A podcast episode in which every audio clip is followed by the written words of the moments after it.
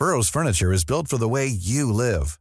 From ensuring easy assembly and disassembly to honoring highly requested new colors for their award-winning seating, they always have their customers in mind. Their modular seating is made out of durable materials to last and grow with you. And with Burrow, you always get fast, free shipping. Get up to 60% off during Burrow's Memorial Day sale at burrow.com slash ACAST. That's burrow.com slash ACAST. burrow.com slash ACAST.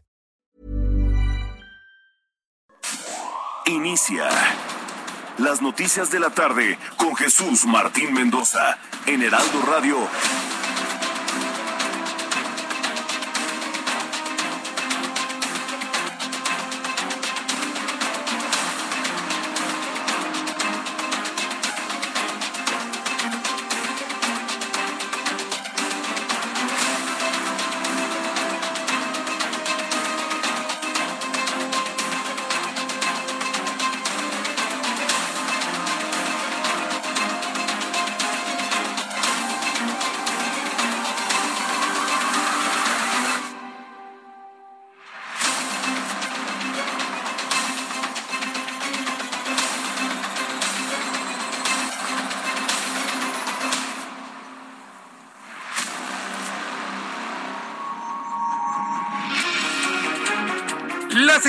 En punto, hora del centro de la República Mexicana. Bienvenidos, muy buenas tardes. Iniciamos el Heraldo Radio correspondiente a este jueves 23 de diciembre del año 2021.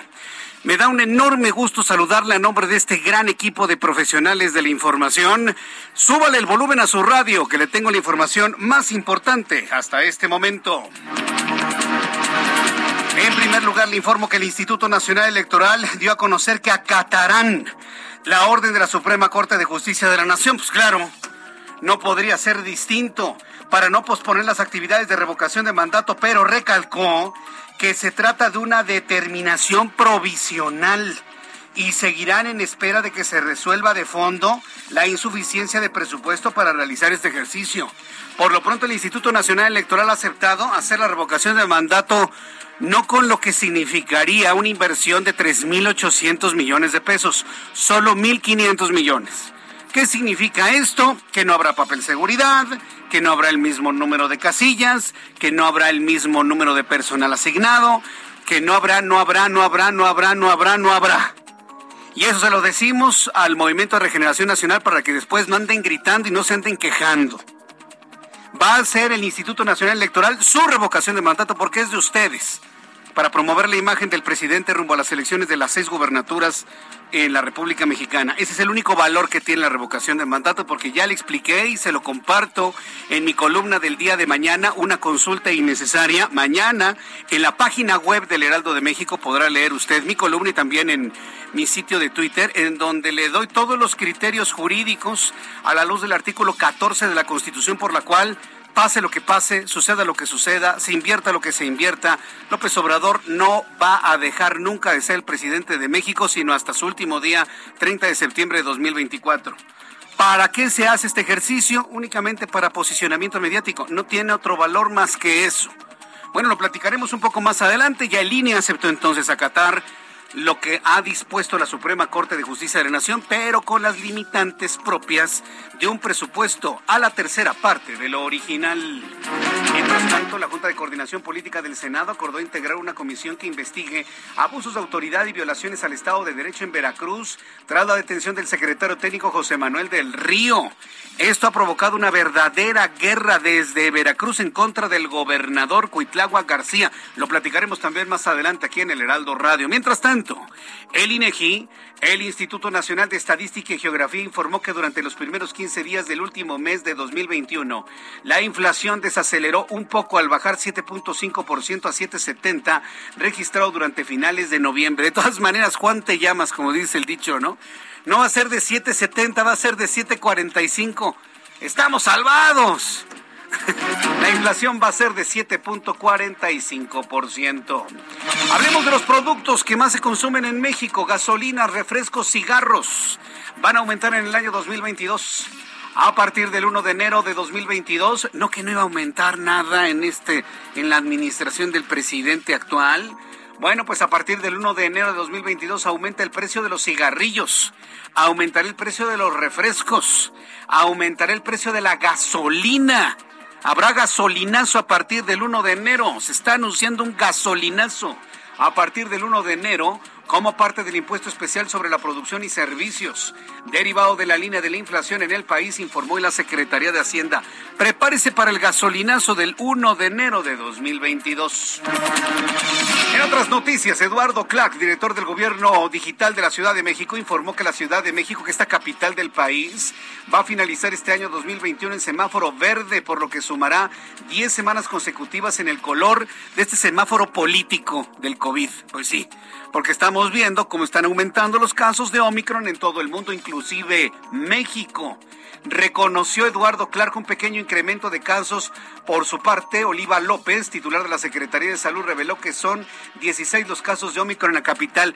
A ver, le voy a pedir por favor que levante la mano quién cree que sean nada más 16 casos, cuando en Estados Unidos, de donde viene en este momento muchísima gente, es las tres cuartas partes de todos los contagiados, la Omicron.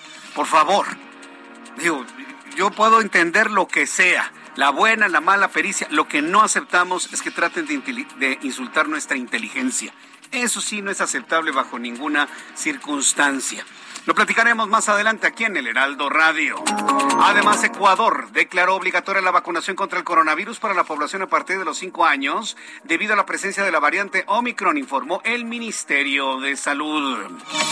Esta noticia es muy importante. Súbale el volumen a su radio, amigos que nos escuchan en el transporte público a esta hora de la tarde. Súbale el volumen a su radio. Silvia Pinal, la actriz mexicana una de las actrices más eh, importantes de la época de oro del cine mexicano, está hospitalizada. Silvia Pinal ha dado positivo a COVID-19.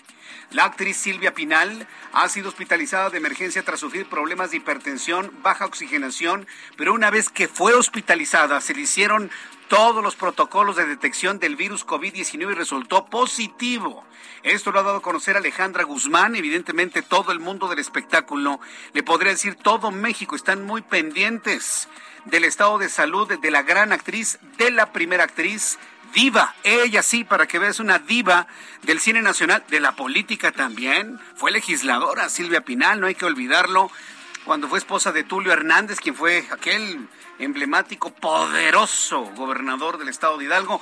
Bueno, pues Silvia Pinal está hospitalizada, tiene COVID-19. Platicaremos de ello, su historia, su vida, toda su carrera artística y política. Más adelante aquí en el Heraldo Radio. Vamos con nuestros compañeros reporteros urbanos, periodistas especializados en información de ciudad. Alan Rodríguez, me da mucho gusto saludarte esta tarde. Bienvenido, Alan.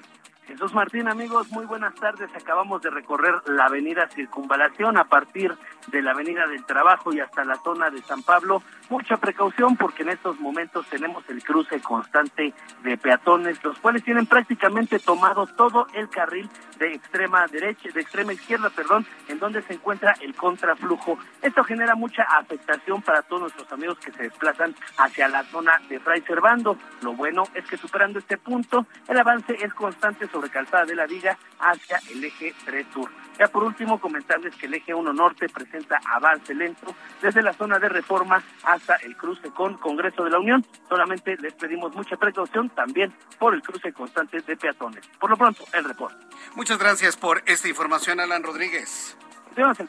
Hasta luego, muy buenas tardes. Mario Miranda nos tiene toda la información en otro punto del Valle de México. Adelante, Mario. ¿Qué tal, Jesús Martín? Buenas tardes. Pues nos encontramos otra vez aquí en la calzada de Mita de Iztapalapa y es que a las 3 de la tarde y luego de 33 horas finalmente fue retirada la ballena que obstruía la vialidad de la calzada de Mita de Iztapalapa. Y es que recordar que el día de ayer en la mañana ocurrió el deslizamiento de esta estructura de concreto de enormes dimensiones y que pesa aproximadamente 226 toneladas. También nos mencionó el secretario de Obras Jesús Antonio Esteban que la ballena será llevada a un lugar donde será sometida a varias pruebas, pues por la caída pudo haber provocado alguna fractura en su estructura. Y después de revisarla, valorarán si la pueden reutilizar. Pues Jesús Martín, pues ya finalmente, de un día, un día y medio, ya fue reabierta la circulación para todos los automovilistas que circulan acá en la calzada Ermita Iztapalapa, Jesús Martín. Correcto, muchas gracias por esta información, Mario Miranda. Seguimos pendientes, Jesús Martín. Seguimos pendientes. Imagínense el nivel de pérdidas y esta enorme ballena que iba a ser instalado o va a ser instalada, todo depende, en este trolebús elevado, resulta fracturada y ya no sirve. No, bueno, ¿para qué le comento? Bueno, pues le tendré todos los detalles de esta información. Son las seis de la tarde con nueve minutos. Vamos a revisar lo que sucedía un día como hoy. 23 de diciembre, estamos en la víspera de la Nochebuena. Acuérdense que la Nochebuena no es la Navidad. Alguien andaba diciendo por ahí, ¿qué hacen ustedes en 25 de diciembre? Pues celebrar la Navidad. La Navidad es el 25 de diciembre. Lo que sucede en la noche del 24 es solamente una vigilia. Es, es, el recordar a los pastores que estaban en una vigilia a la espera del nacimiento del niño Jesús. Nada más. El día central de la Navidad es el 25 de diciembre. ¿Y qué pasa en México? Todo el mundo está borracho, todo el mundo está crudo, todo el mundo se levanta a las 2 de la mañana, perdón, a las 2 de la tarde, allá a las 4 se comen tortas de recalentado, se vuelven a acostar en el mero día de la Navidad. La Navidad no es la noche del 24. Señores, lamento mucho quitarles la ilusión pero la Navidad es el 25 de diciembre y todos los países del mundo celebran, cenan, comen el 25 de diciembre. La noche del 24 es una vigilia, una espera al nacimiento. Y bueno, pues en México hemos trasladado la Navidad a la noche del 24. Pero bueno, es importante decirlo porque finalmente hay que decir finalmente las cosas como son. ¿Qué sucedía en la víspera, un 23 de diciembre en México, el mundo y la historia? Abra Marreola.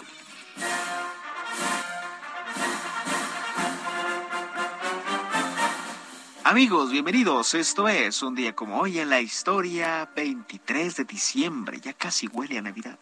1558. En el actual México, los españoles fundan Zacatecas. 1783. En los Estados Unidos, George Washington depone sus poderes una vez terminada la Guerra de Independencia. Y hoy en Oaxaca se celebra la Noche de los Rábanos, que comenzó el 23 de diciembre de 1897. Ahí se reúnen campesinos, artesanos y habitantes de la entidad para mostrar las figuras realizadas a partir de muchos rábanos, una tradición navideña, la verdad, muy bonita.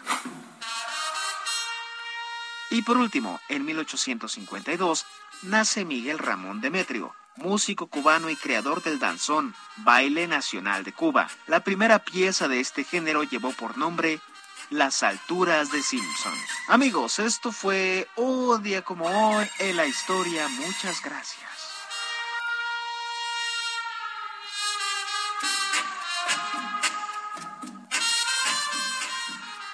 Muchas gracias, Abraham Arreola, por las efemérides del día de hoy.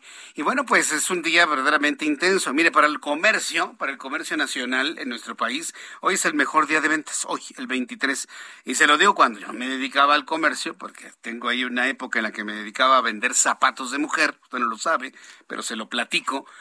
Allá en mis tiempos de estudiante, para conseguir dinero para mis libros, vendía zapatos para dama en tianguis de estos que son muy conocidos. Vendía en Pericuapa. ¿Alguien conoce Pericuapa allá por Canal de Miramontes? Ah, pues eso es lo que yo hacía cuando era estudiante. Entonces sé perfectamente bien que el 23 de diciembre es el mero día de las ventas. Ya el 24, como ya es finalmente la Nochebuena, baja mucho, mucho la venta. Así que para nuestros amigos que están en mercados, en tianguis, quienes están vendiendo ya lo último para la Nochebuena, pues desde aquí un saludo. Espero que vendan mucho, más que el año pasado. Insistimos en recordar que no se están recomendando las reuniones, pero vaya, si usted ya está preparando todo, pues lo menos que puede hacer es desearle que le vaya muy bien, que todos los preparativos sean buenos. Compre gel antibacterial antiviral para que de esta manera todos sus invitados a su casa pues se pongan gel, tengan la sana distancia, compre cubrebocas adicionales. Por si alguno de sus invitados o familiares llegan sin cubrebocas, usted le regala uno. No es no está de más, ¿eh? compre cubrebocas para regalarle a las personas que lleguen sin cubrebocas a su casa, al jardín o a donde se van a, se van a reunir en familia. Es una recomendación que le hago a tiempo aquí en el Heraldo Radio. Bien, cuando son las 6 de la tarde con 13 minutos hora del centro de la República Mexicana, vamos a revisar las condiciones meteorológicas para las próximas horas. El Servicio Meteorológico Nacional, que depende de la Comisión Nacional del Agua, nos informa y sigue reiterando los llamados a no confiarse debido al intenso frío que habrá de prevalecer durante las próximas horas. Dice el Servicio Meteorológico Nacional que habrá una corriente en chorro subtropical, canales de baja presión, línea seca y sistema anticiclónico.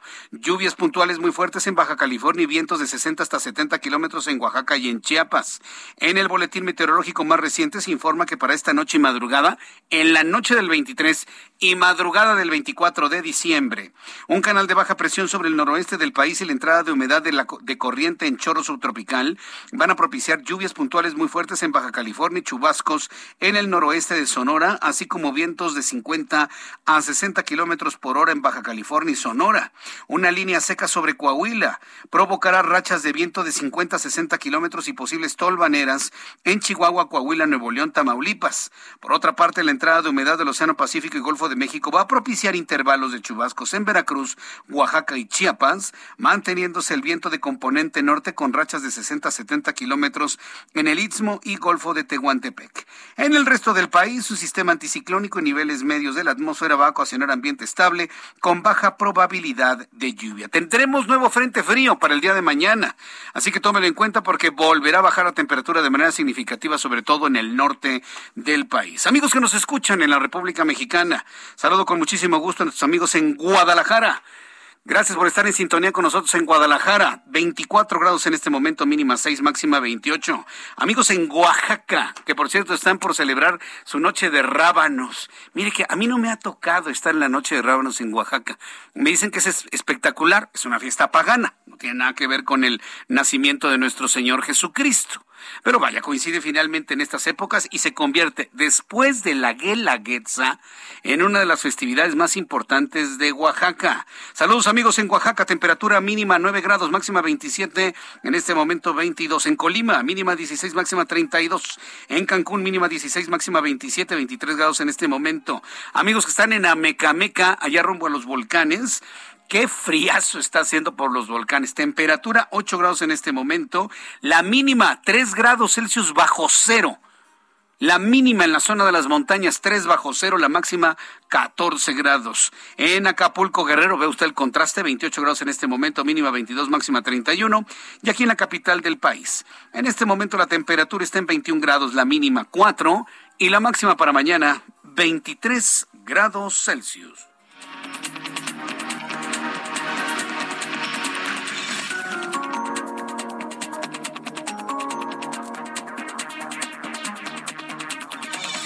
Son las seis de la tarde con 17 minutos, seis de la tarde, 17 minutos. Esto es El Heraldo Radio y le saluda Jesús Martín Mendoza con toda la información importante en este día. Quiero avisarle desde ahora, bueno, lo voy a repetir un poco más tarde ya para nuestros amigos que nos sintonizan en la segunda hora de nuestro programa, que a partir de mañana mis compañeros eh, estarán acompañándole en este programa de noticias. Estará Heriberto Vázquez, estará Manuel Zamacona acompañándole con las noticias su servidor Jesús Martín Mendoza tomará unos días de descanso y Dios mediante nos volveremos a escuchar el próximo lunes 3 de enero.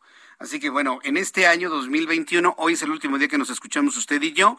Y Dios mediante, si así lo quiere Dios, vamos a estar juntos nuevamente el lunes 3 de enero de 2022, para que usted lo vaya ya considerando, lo vaya tomando usted en cuenta. Noticias importantes de este día. Hay reacciones del Instituto Nacional Electoral a la determinación de ayer por la noche de la Suprema Corte de Justicia de la Nación, donde la Suprema Corte le dice al INE, ustedes cumplan con la Constitución. Si tienen 1.500 millones, pues con 1.500 millones hagan la consulta. Imagínense nada más qué problema otra trampa. Porque si el INE hace una consulta de 1.500 millones, ¿quién va a ser el primero que va a protestar? Pues el presidente en la mañana va a decir, no, estuvo mal hecha, no, no convocaron suficiente, no hubo casillas, la gente no sabía. Parece que estoy percibiendo la reacción del día siguiente, lunes 11, 11 de abril. pero, pero como que me llamo Jesús Martín Mendoza ya lo sé, otra trampa, ¿no? Hágase la consulta con lo que tengan. Y el INE, bueno, la hago con lo que tenga. Y el primero que se va a quejar va a ser López Obrador y después todo su partido político. Los primeros en quejarse. Ya lo verá, ya lo verá. Cuando eso ocurra, se va usted a acordar de mí. Va a ver que sí. Bueno, hoy el Instituto Nacional Electoral dio a conocer que acatará la determinación de la Suprema Corte de Justicia de la Nación de continuar con las actividades del proceso de revocación de mandato con el presupuesto que tiene disponible, 1.500 millones. Que le voy a decir una cosa, abro paréntesis. Creo que es menos peor, es menos peor gastarnos 1.500 millones en un capricho a 3.850 millones de pesos. Si lo vemos desde esta óptica, bueno, por lo menos va a salir en una tercera parte de lo que se pretendía en un inicio. Pero añadió, añadió el INE, que se mantendrá atento a la resolución de fondo que realice la Suprema Corte de Justicia de la Nación respecto de la controversia constitucional. Hasta el momento, el Instituto Nacional Electoral solo cuenta con 1.500 millones de pesos para organizar la revocación de mandato derivado de ajustes y recortes. Por ello, para acatar la resolución de la Suprema Corte de Justicia de la Nación, la Secretaría Ejecutiva coordinará las direcciones ejecutivas y unidades técnicas para analizar escenarios y modificaciones a todos los procedimientos y actividades que implique el ejercicio democrático para ajustarse a ese limitado presupuesto. ¿Cómo lo van a resolver? Iván Saldaña es reportero del Heraldo Media Group, quien tiene inclusive estas reacciones de uno de los más emblemáticos consejeros electorales del INE, Ciro Murayama. Adelante, Iván, gusto en saludarte. ¿Qué, tal, Jesús Martín, auditorio? Buenas noches. Sí, efectivamente, ya hubo reacciones de los consejeros. Primero, como bien citabas, al consejero presidente Lorenzo Córdoba. Eh, él fue el que, eh, pues, eh, fijó primero el comunicado en su cuenta de Twitter y entre ellos un mensaje en el que dice el INE acata la resolución de la Suprema Corte y se mantendrá atento a que resuelva de fondo la controversia que presentó ante la insuficiencia presupuestal. Como siempre, el INE seguirá garantizando los derechos políticos de la ciudadanía. Después, este comunicado, el cual diste detalle eh, Jesús Martín, y también más temprano, de hecho, fue, fue de los primeros consejeros en reaccionar, eh, sino el primero, el consejero electoral Ciro Murayama, aseguró que el INE acatará la resolución de la Corte, dice, el INE siempre acata al juez. Fueron su, su, su mensaje, dice que los obliga a continuar con los trabajos preparativos de esta eventual consulta de revocación de mandato, los cuales pues habían congelado por el acuerdo que aprobó el mismo Consejo General del INE el pasado viernes y recordarle también a la ciudadanía pues cuáles son eh, al auditorio cuáles son los eh, el costo que se está pidiendo para esta consulta son tres mil ochocientos treinta millones de pesos para instalar ciento sesenta y mil casillas. El INE ha dicho que no tiene más que eh, mil quinientos millones de pesos después de haber hecho algunos ajustes, porque los diputados les aprobaron 800 millones y eh, pues les faltan poco más de 2.300 millones de pesos. Entonces, pues dicen que, y ya lo habían dicho en anteriores eh, incluso posicionamientos, esto no sirve ni para el arranque, fueron las palabras de Lorenzo Córdoba en días anteriores, porque señalaron que tan solo la capacitación de los de las personas que van a estar en estas eh, 161 mil casillas cuesta arriba de 1.800 millones de pesos, Jesús Martín. Entonces, pues bueno, mientras tanto, eh, se le, eh, el INE va a acatar esta resolución, pero también está esperando eh, que se resuelva de fondo otra controversia. Y esta controversia se presentó en respuesta, de, perdón, esta resolución de la Corte es en respuesta de la, la demanda que presentó el presidente de la mesa directiva de la Cámara de Diputados, Sergio Gutiérrez Luna, en contra del acuerdo del INE. Y pues bueno, ahí están los argumentos de la ministra Margarita Ríos Farjat y Yasmín Esquivel, que pues señalaron que el acuerdo pone en riesgo el ejercicio oportuno del derecho de la ciudadanía a decidir si se revoca o no el mandato del presidente de la República. Pues ahí la reacción del INE y de los consejeros. Jesús Martín. Muy bien, pues gracias por la información, Iván.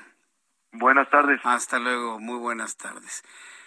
Es que todo este criterio parte de, de, de, mentiras totales. Digo, yo no voy a poner en duda el ejercicio democrático a través de una consulta. No lo vamos a poner en duda, ni mucho menos.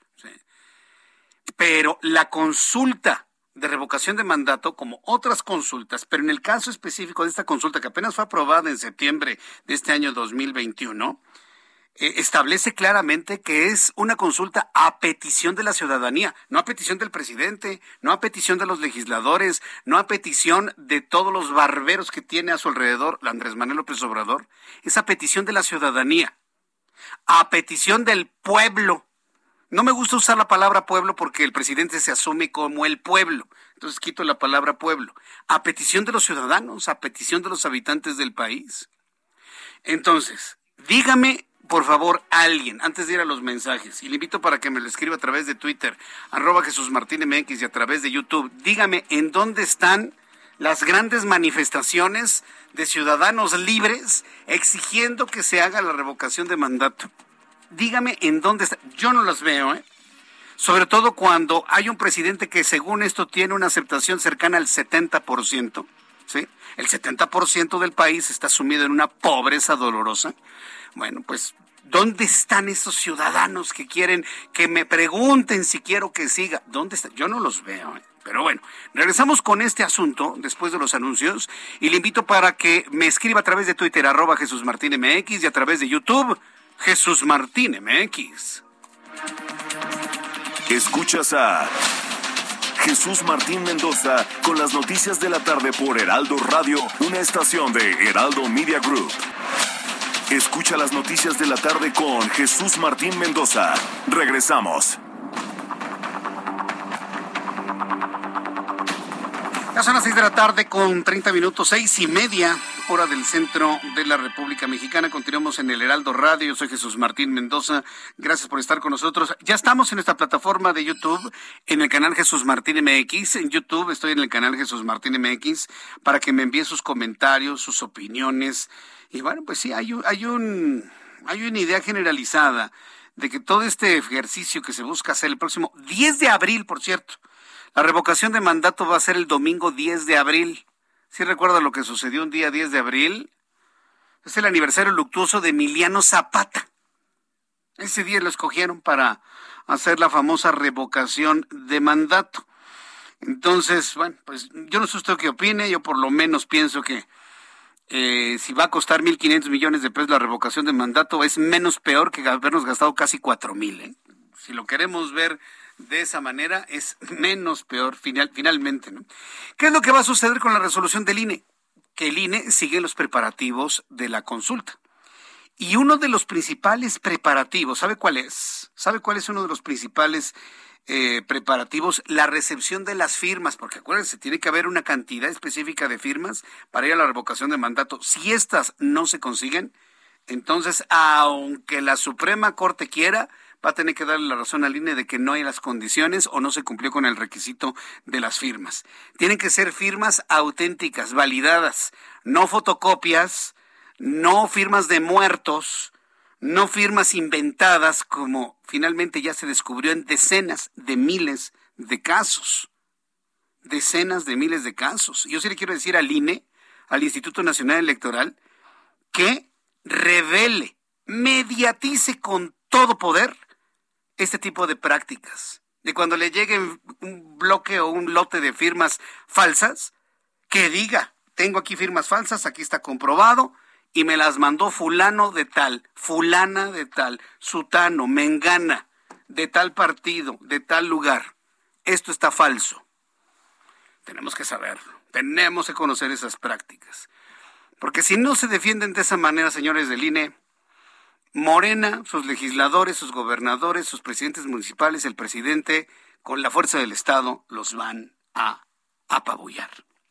Si ustedes no se defienden, difundiendo las malas prácticas que ya sabemos que existen, olvídense, no los va a poder defender ni Dios Padre. ¿eh?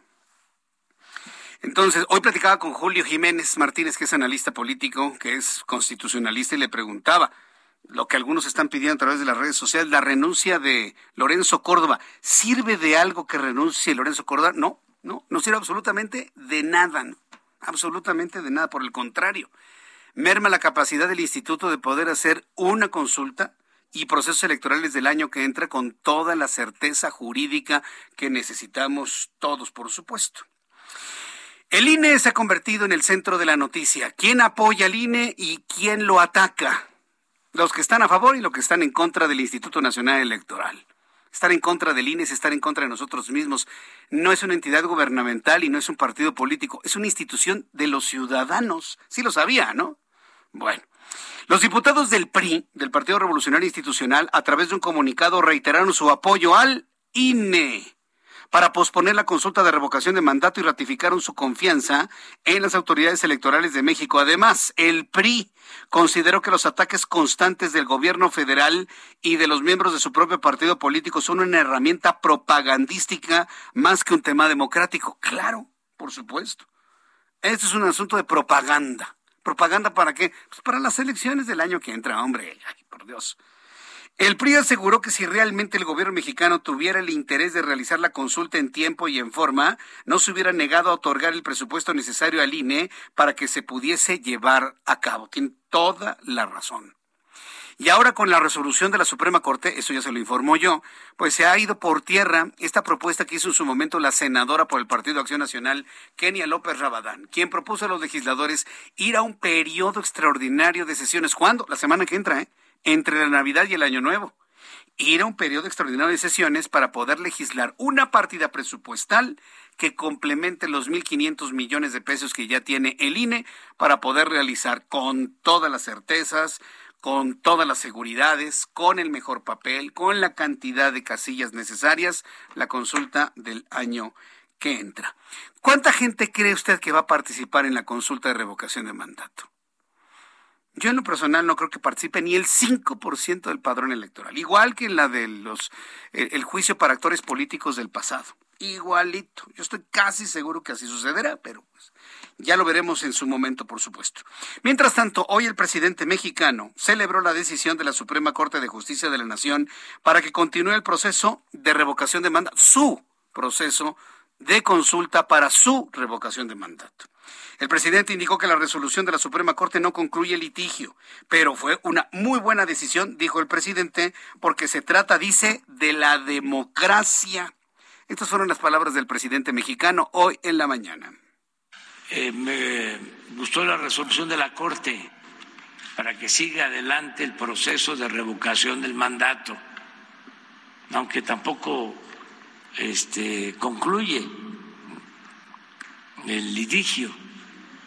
Pero fue muy importante lo de ayer, el que la Suprema Corte haya este, decidido o dos ministras de la Suprema Corte hayan eh, ordenado, si se puede usar la palabra, o le hayan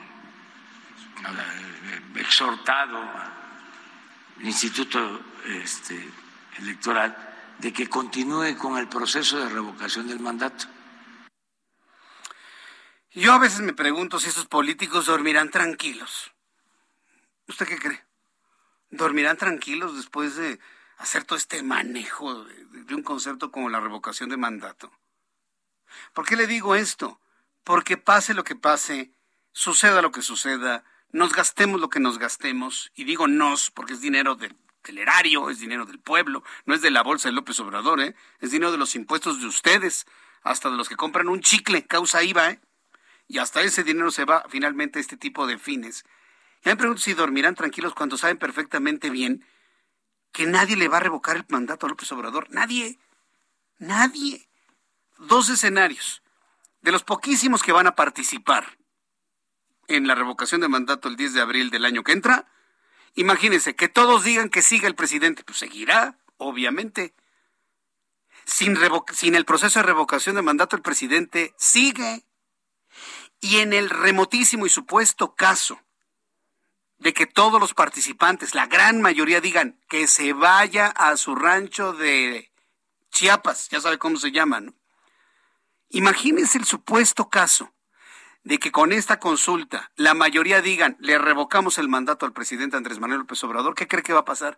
Pues que no se va, porque el presidente se puede acoger a lo que estipula el artículo 14 de la Constitución mexicana, que dice que ninguna ley será retroactiva en perjuicio de persona alguna.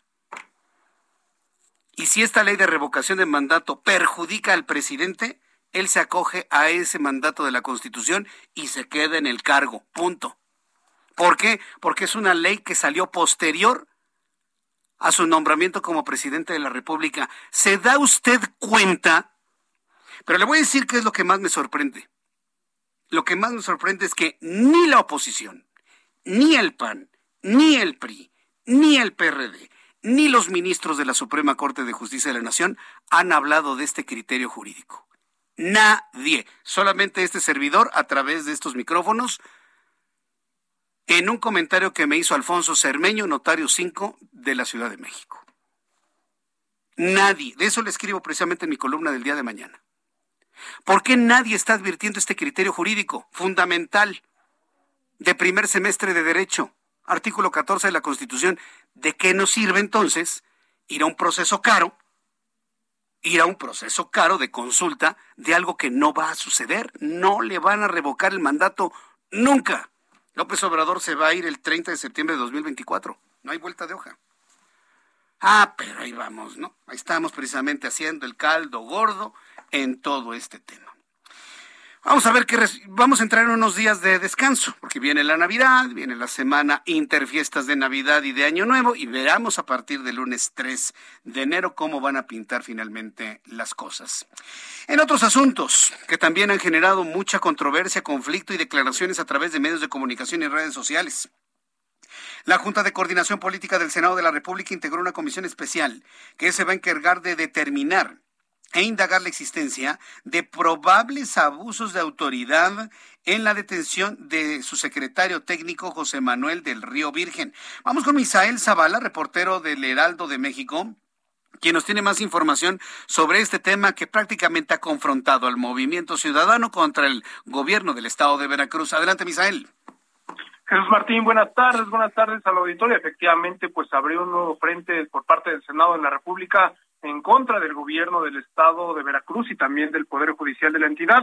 Y es que tras la detención de José Manuel del Río Virgen, uno de los principales colaboradores del Senado, los partidos que integran la Junta de Coordinación Política de la Cámara Alta cerraron filas y crearon una comisión especial de investigación que documente casos de abuso de poder, persecuciones políticas y violaciones a derechos humanos del gobierno de Veracruz y del Poder Judicial de esa entidad, no solamente eh, de José Manuel del Río Virgen, sino de todos los ciudadanos veracruzanos que hayan sido violentados sus derechos humanos y también que se crean perseguidos políticos por parte del gobierno. Esta comisión está encabezada por el senador Dante Delgado de Movimiento Ciudadano y abrirá una línea telefónica para recibir denuncias ciudadanas sobre cualquier tipo de violación a derechos humanos en las que haya eh, pues incurrido el gobierno de Cuitláhuac García y es que se habla de que solo por ultrajes a la autoridad están indebidamente encarcelados en Veracruz más de mil ciudadanos. Esto se dio a conocer en un posicionamiento conjunto de todos los partidos en el Senado, el cual leyó el presidente de la Junta de Coordinación Política, Ricardo Monreal, quien informó que también ya se comunicó con el secretario de Gobernación, Adán Augusto López Hernández, para ejercer una labor política para liberar de prisión a del Río Virgen. Esto después de la detención del secretario técnico de la Jucopo en el Senado, quien está preso eh, ahora mismo en el penal de Pacho Viejo, acusado por la Fiscalía Veracruzana por supuesto homicidio de un ex candidato de Movimiento Ciudadano. La Jucopo manifestó, eh, Jesús Martín, una gran preocupación y rechazo sobre lo que a todas luces, según todos los senadores, parece un uso faccioso de las instituciones del Estado de Veracruz con fines de persecución política. Incluso dijeron que les preocupa el probable abuso de poder en el que está inmersa en esta entidad. La Jucopo aclaró que las acusaciones contra el río, contra del Río Virgen son infundadas e inválidas, pues fueron solicitadas por escrito, cayendo en una irregularidad, ya que la Suprema Corte de Justicia de la Nación ha determinado que las órdenes de aprehensión deben de ser solicitadas en audiencia ante el juez de control, lo cual no se dio en el caso del secretario técnico de la Jucopo. También el senador Dante Delgado en este sentido acusó que José Manuel del Río Virgen es un preso político más del gobernador de Veracruz. Así lo dijo directamente Jesús Martín, un preso político más del gobernador Cuitláhuac García. Hasta aquí la información, Jesús Martín. Bien, muchas gracias por esta información, Misael. Gracias, buena tarde. Sí, este tema está más, más complicado, evidentemente, pero sepa usted que hay una confrontación por la detención de José Manuel del Río Virgen que han calificado como un verdadero abuso de poder. Tan importante ha sido esto que hasta el presidente de la República le entró al asunto, ¿eh? A todos los señalamientos, inclusive de Dante Delgado y de todos los integrantes del movimiento ciudadano, eh, en contra del gobernador de Veracruz, salió Andrés Manuel López Obrador en su defensa. Imagínense después de esto qué va a hacer eh, Cuitláhuac. No, pues le va a rendir pleitesía al presidente. Le va a aceptar ser embajador de, de Bora Bora, ¿no? De México en Bora Bora, finalmente, después de que termine su periodo como gobernador.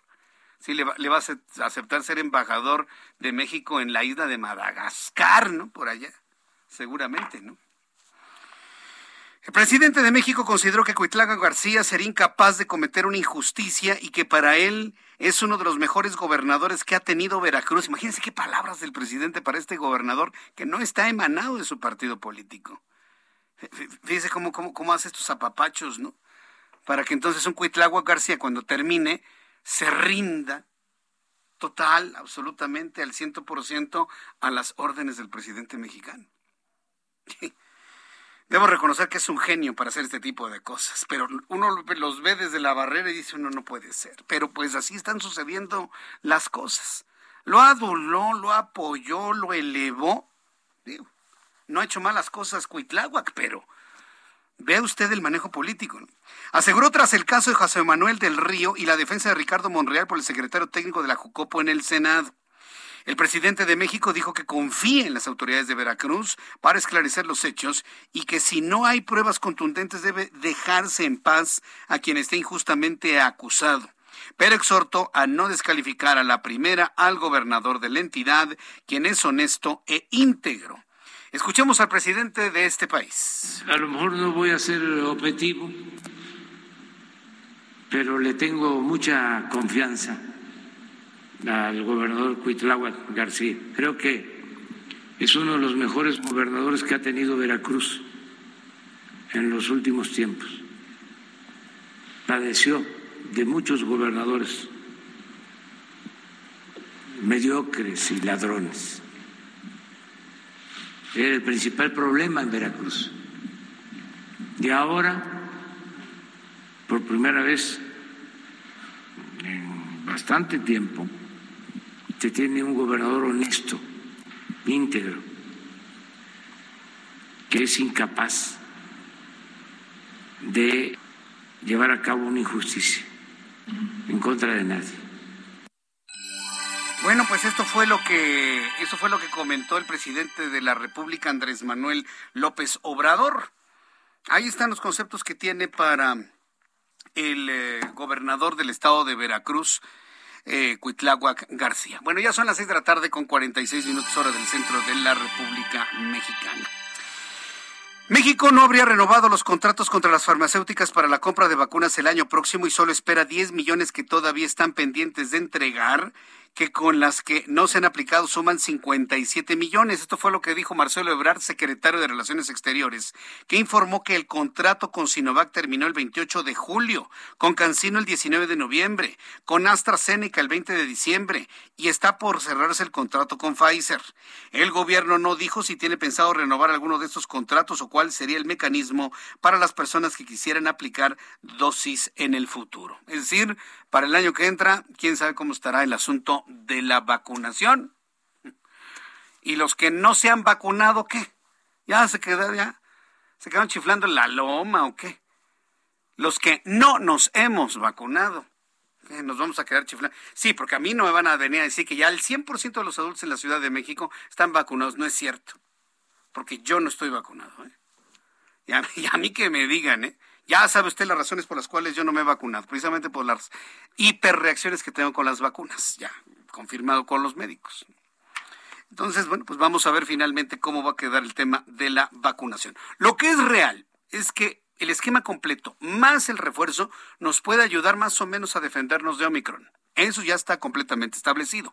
Aunque Omicron, sí, ya lo ha dicho la secretaria, perdón, la Organización Mundial de la Salud está contagiando a los ya vacunados.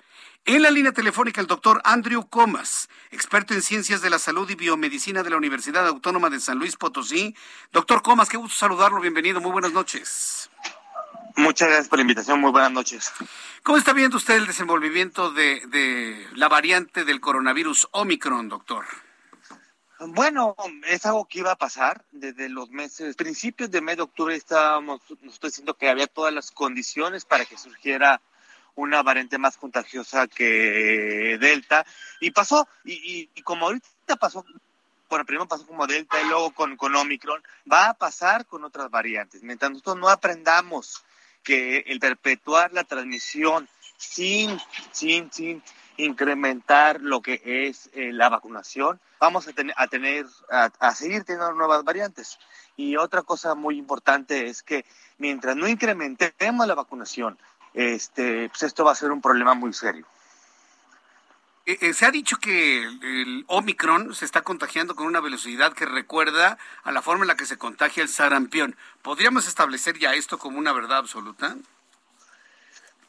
No, todavía le falta. Este digo, eh, Delta se, se propaga, digamos, eh, mm, eh, dos, eh, un 60% más que los virus originales. Eh, Omicron un 30% más. Todavía no llega al nivel de, de, del sarampión y esperemos que no llegue a ese nivel del sarampión pero ya el nivel en el cual se está propagando eh, Delta es muy importante porque tenemos gente que el lunes estuvieron en contacto y que para el miércoles ya tienen síntomas. Porque aquí hay dos factores muy importantes. Uno es la cantidad de gente que contagias y otra es la velocidad de gente que contagias.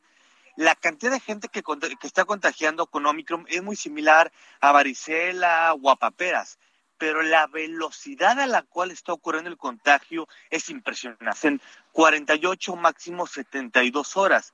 Y esto, aunque sea una enfermedad mucho más leve, por supuesto que por el volumen de casos nos puede, nos puede llevar al colapso de los sistemas de salud.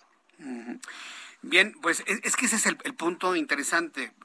Eh, tradicionalmente en México, tradicionalmente en México, y sean los gobiernos del PAN, del PRI, eh, actualmente de Morena, tendemos a minimizar las cosas con la idea de no asustar a la gente, ¿no? Digo que tengo 30 años de hacer este trabajo de comunicar la información, me he dado cuenta que la tendencia siempre es minimizar las cosas. Mientras en Europa prácticamente están volviendo a cerrar la actividad económica, mientras en Estados Unidos sabemos de que todos los casos de coronavirus, la dos terceras o tres cuartas partes de los contagiados ya es variante Omicron, aquí no podemos sacar a las autoridades de que solamente hay 16 casos. Es decir, no, es no vamos a sacar de ahí.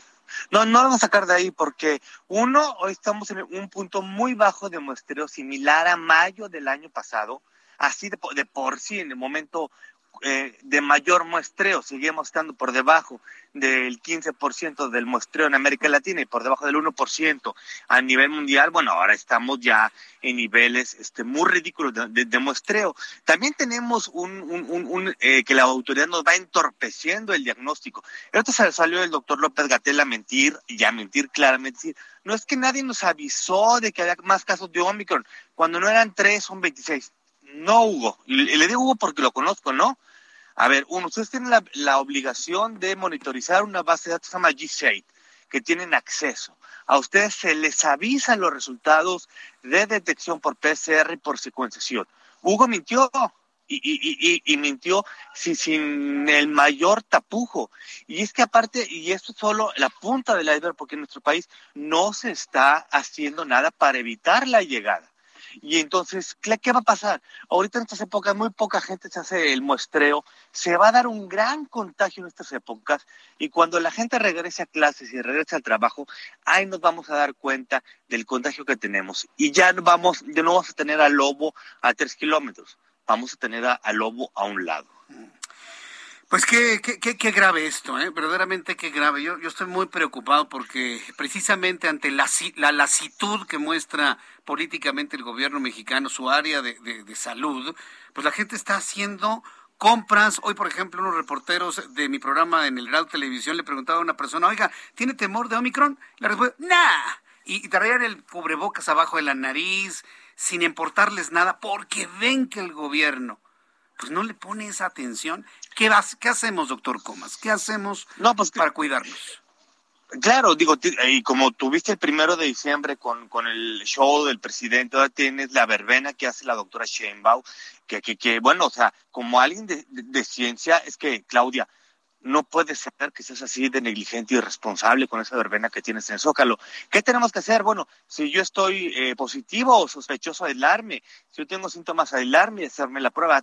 Todos los que viven conmigo se tienen que aislar. Todos mis contactos de 48 horas antes de, que yo empiece con síntomas se tienen que aislar. Si yo salgo de mi casa tengo que usar cubrebocas. Y el problema es que tenemos Omicron y en lugares como por ejemplo el metro de la Ciudad de México o cualquier mercado de la Ciudad de México, ya un cubrebocas de tela o un cubrebocas quirúrgico no es suficiente. Tienen que ser en 95 porque el nivel de transmisión de Omicron es muy alto. Y mientras autoridades no entiendan que tienen que actuar por un bien mayor y salud pública y no por un bien electorero o para evitar que el presidente se enoje, nos va a ir mal. Nada más que no olviden eh, dos cosas.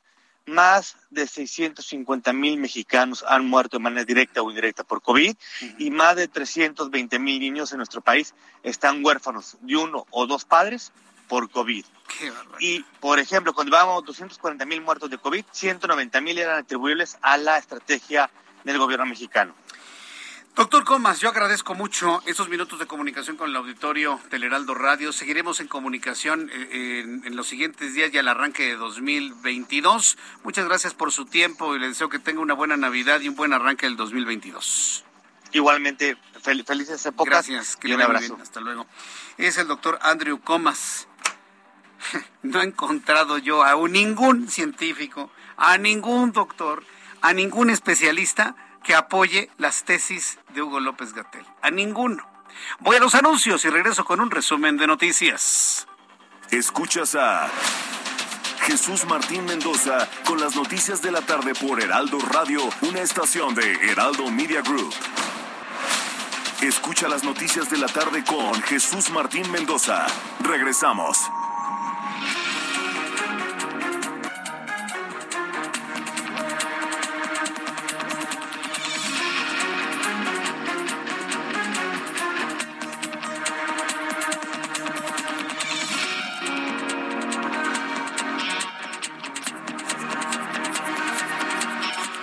7 en punto, las 19 horas en punto, tiempo del centro de México. Esto que usted escucha es Heraldo Radio con las noticias más importantes a esta hora de la tarde. Yo soy Jesús Martín Mendoza.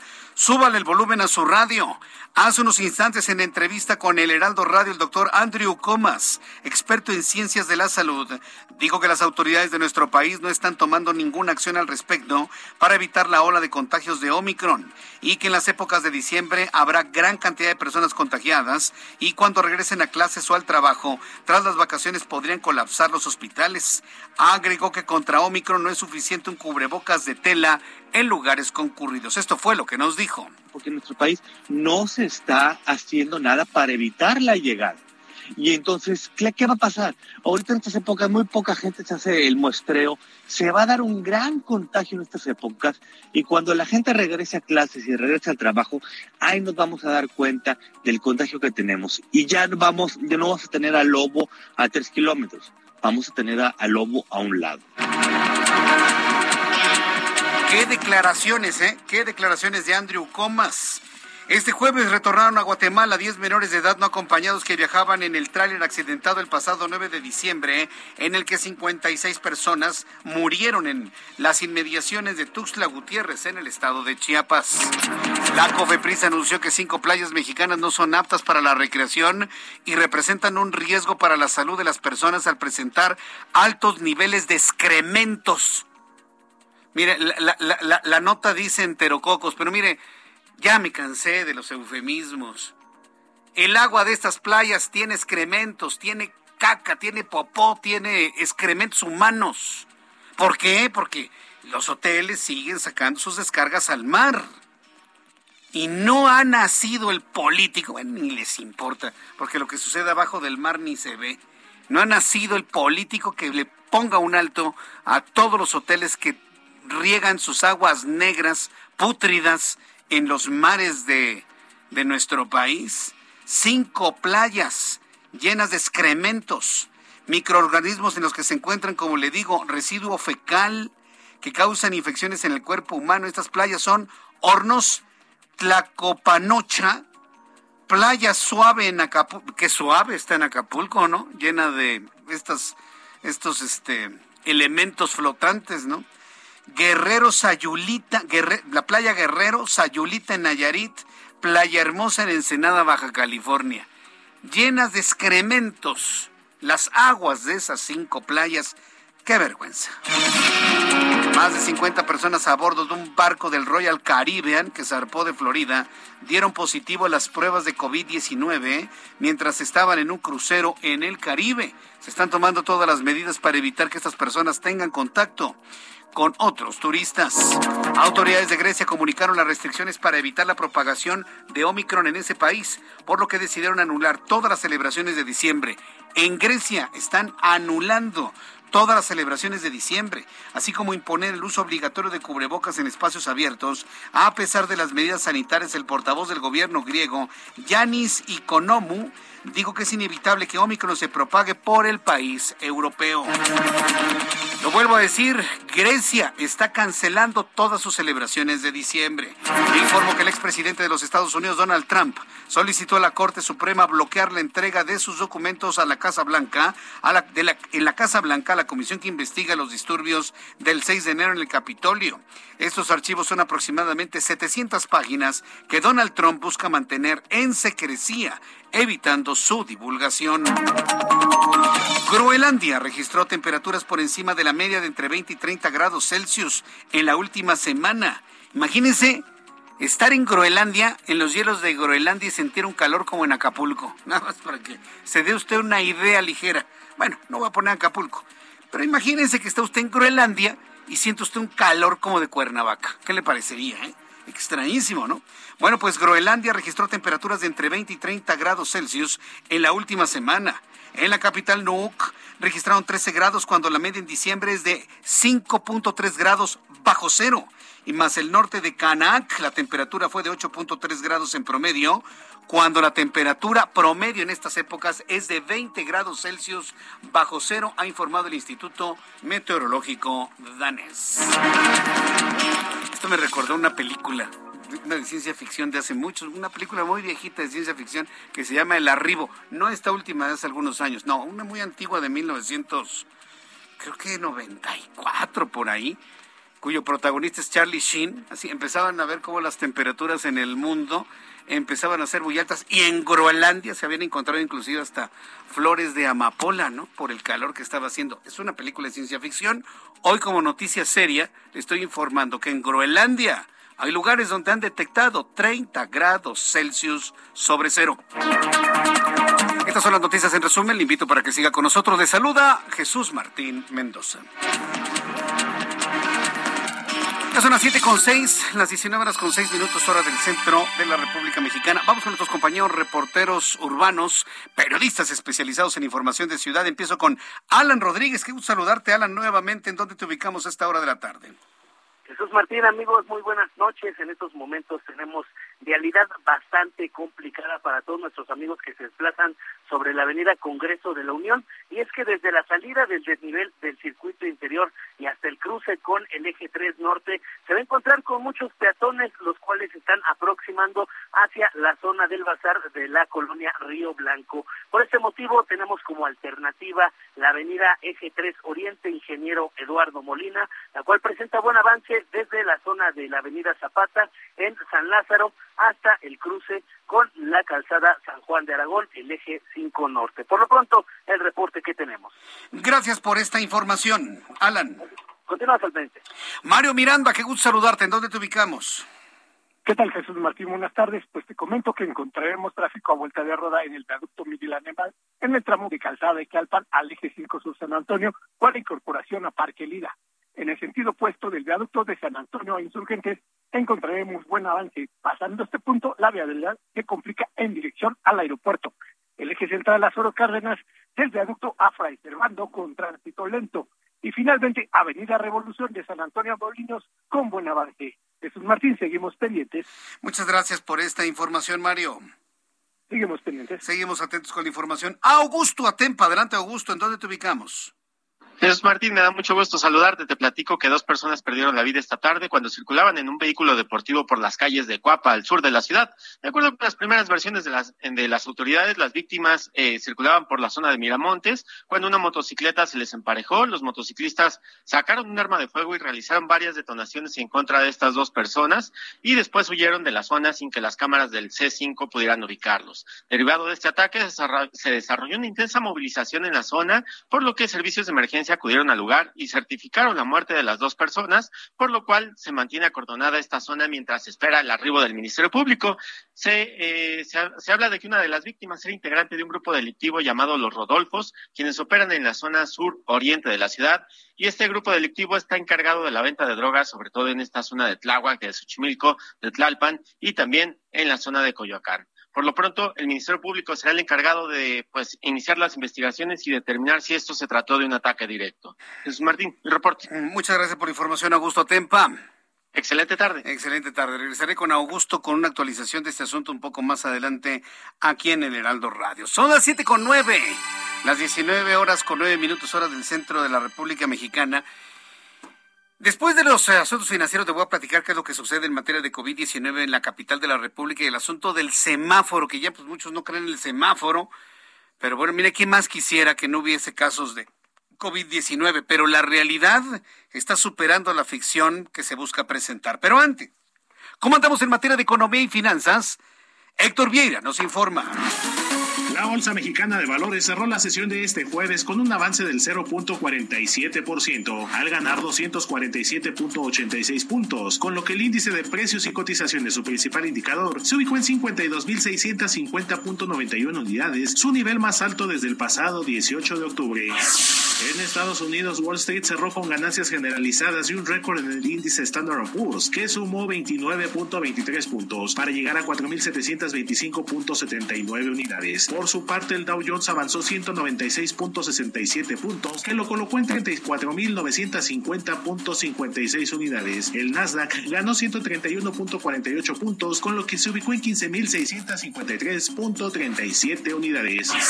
En el mercado cambiario, el peso mexicano se recuperó 0.18% frente al dólar estadounidense, al cotizarse en 20 pesos con 19 centavos a la compra y en 20 pesos con 63 centavos a la venta en ventanilla. El euro, por su parte, se cotizó en 22 pesos con 86 centavos a la compra y 23 pesos con 39 centavos a la venta.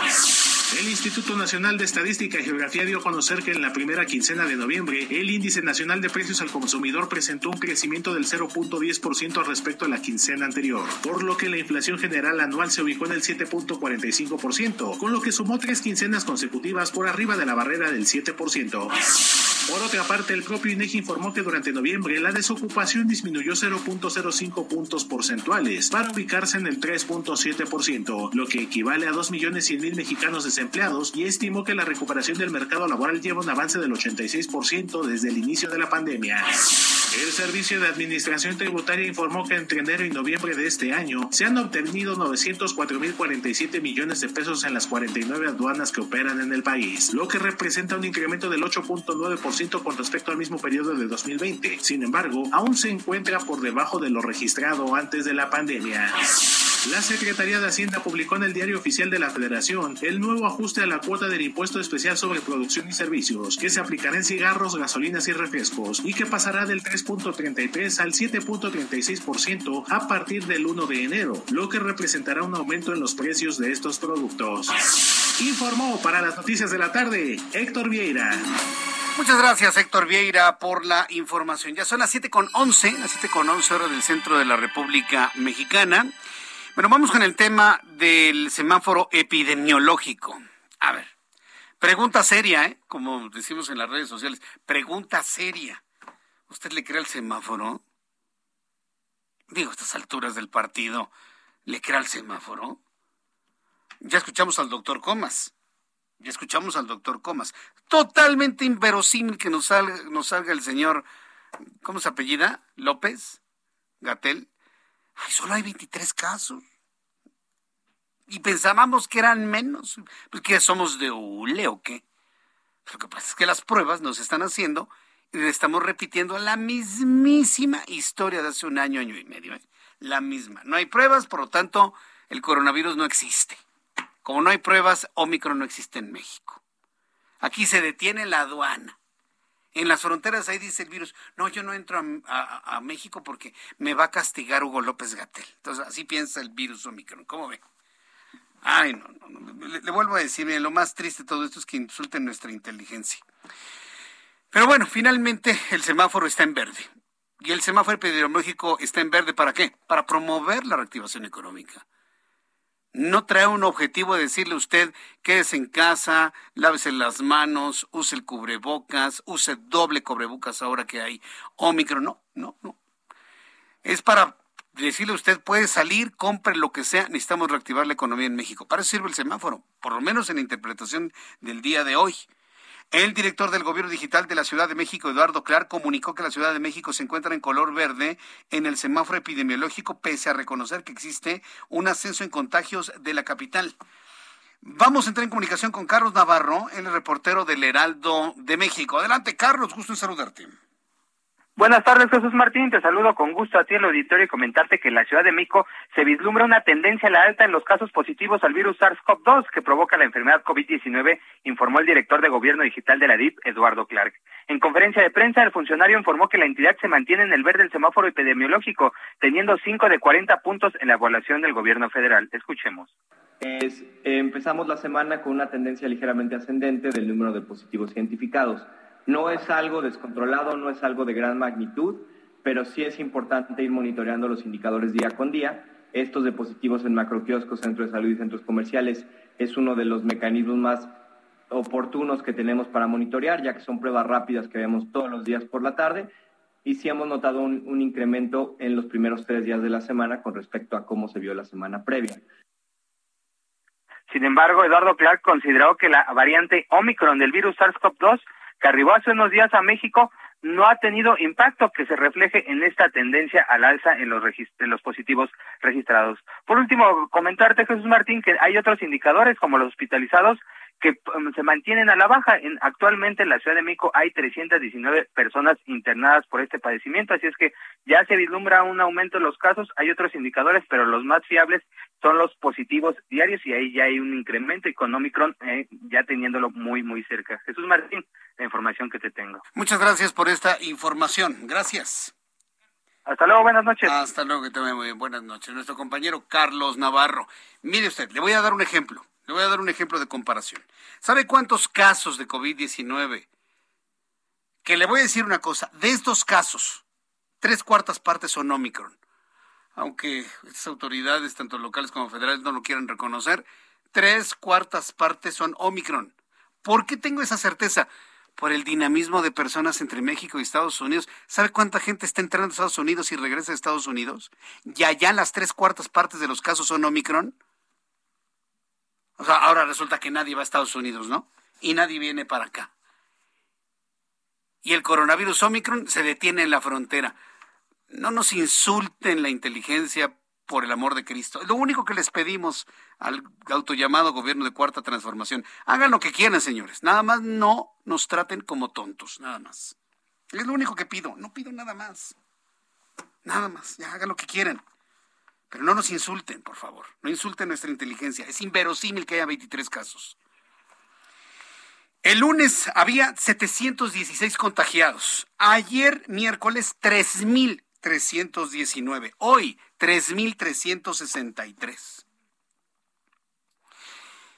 Si la gran mayoría de estos casos de Omicron es, eh, de estos casos de coronavirus son Omicron, podríamos de alguna manera pensar que el índice de letalidad no estaría en relación directa a una gravedad de la enfermedad, porque ayer había 198 fallecidos, hoy se registraron 149. Índice de letalidad se mantiene en 7.57% a nivel nacional. Pero note usted el número de contagiados. Desde el lunes que teníamos siete centenas, hasta este momento que tenemos 3.363 contagiados y seguimos en verde con ese cambio del lunes al jueves? ¿De verdad? ¿Un ligero aumento de 700 casos a más de 3.300?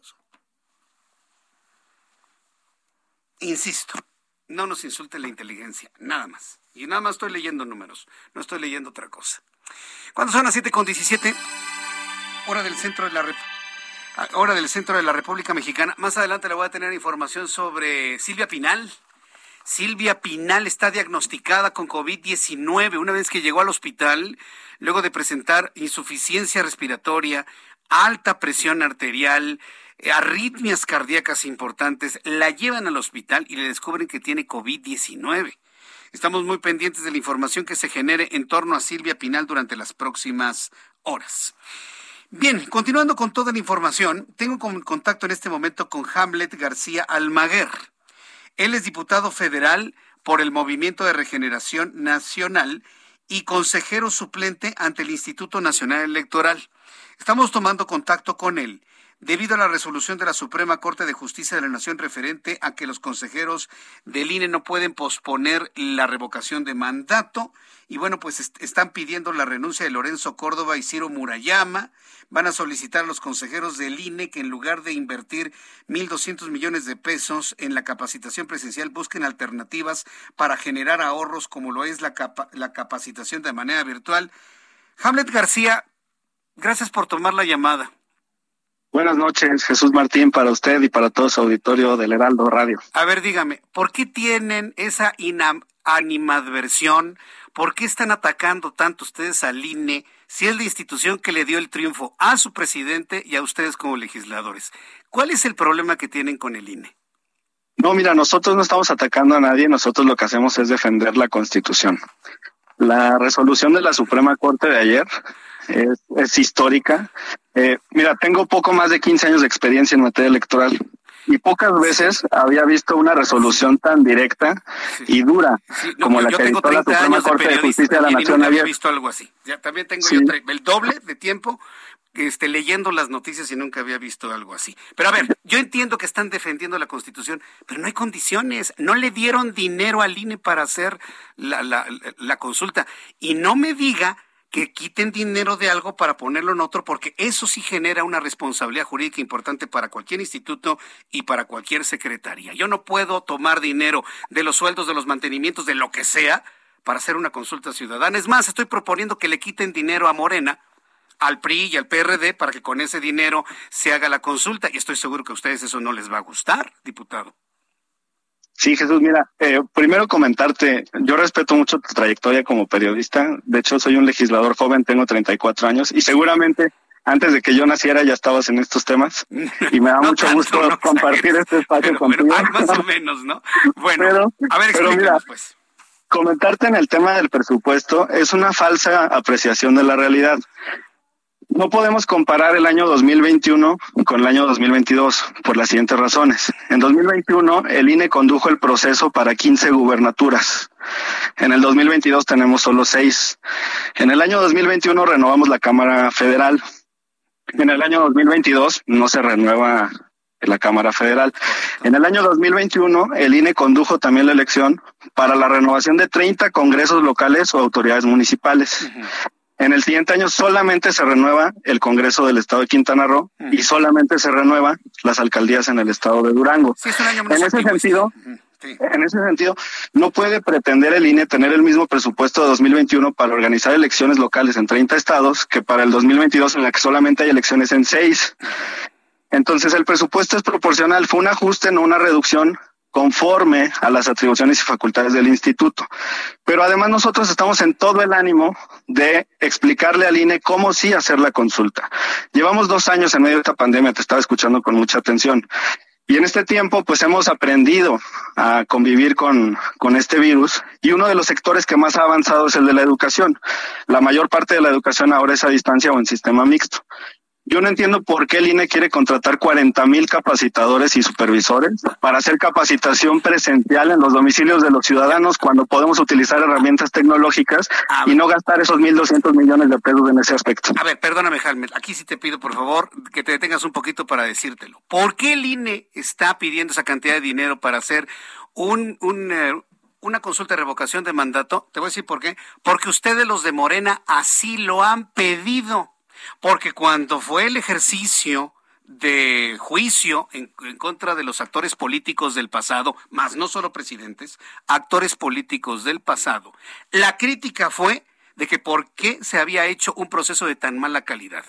Hoy que el INE, para atender a la Constitución, dice, para tener la calidad suficiente necesitamos esta cantidad de dinero, ahora me salen ustedes con que no es necesario que se apliquen herramientas tecnológicas cuando ustedes se negaron a la herramienta tecnológica para las firmas y pidieron firmas en papel.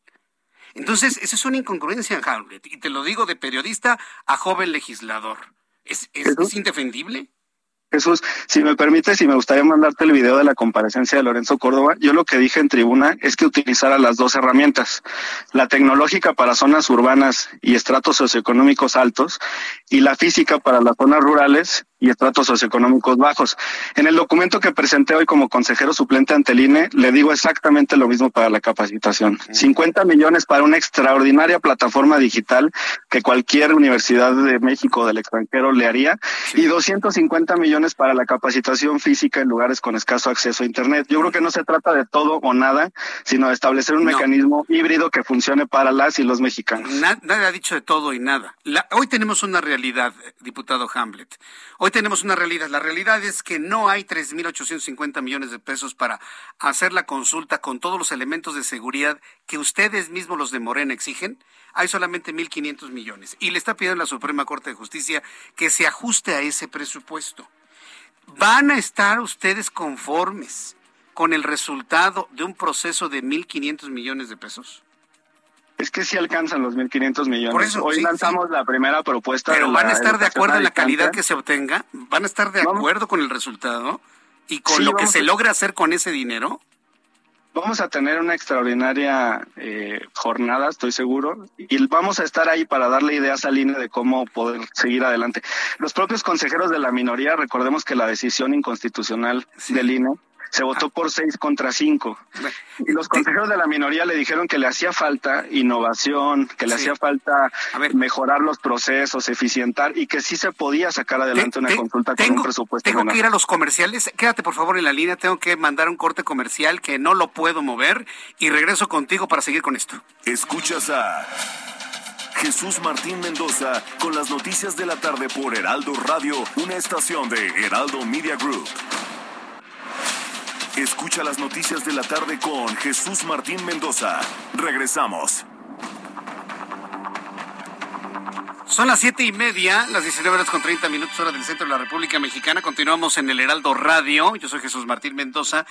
Y este, tenemos una interesante charla con Hablet García Almaguer que él es diputado federal por Morena y consejero suplente ante el Instituto Nacional Electoral. Y bueno, ya nos estaba explicando de qué manera confrontó al, consejero presidente del INE, Lorenzo Córdoba, para decirle, fíjese, nos lo dijo Hamlet, yo no, ¿eh? explicarle cómo sí se pueden hacer las cosas con menos dinero. Eh, diputado Hamlet, a, mí me da la impresión, ahora que estábamos platicando y me daba los últimos conceptos antes de ir a los mensajes comerciales, de que ustedes saben hacer mejor las elecciones que el INE. No me diga eso, por favor, diputado. ¿O sí? Bueno, el pueblo organizado ha realizado elecciones desde antes de que la democracia existiera en México. La izquierda las ha impulsado desde que los partidos estaban prohibidos por el viejo régimen y si algo sabemos, pues sí es es de democracia. Bueno, sí, pero este tomar una decisión a mano alzada, eso no es un proceso electoral, Hamlet. El Instituto Nacional Electoral es una institución ciudadana y representa a los ciudadanos. No es una entidad de gobierno y tampoco es un partido político.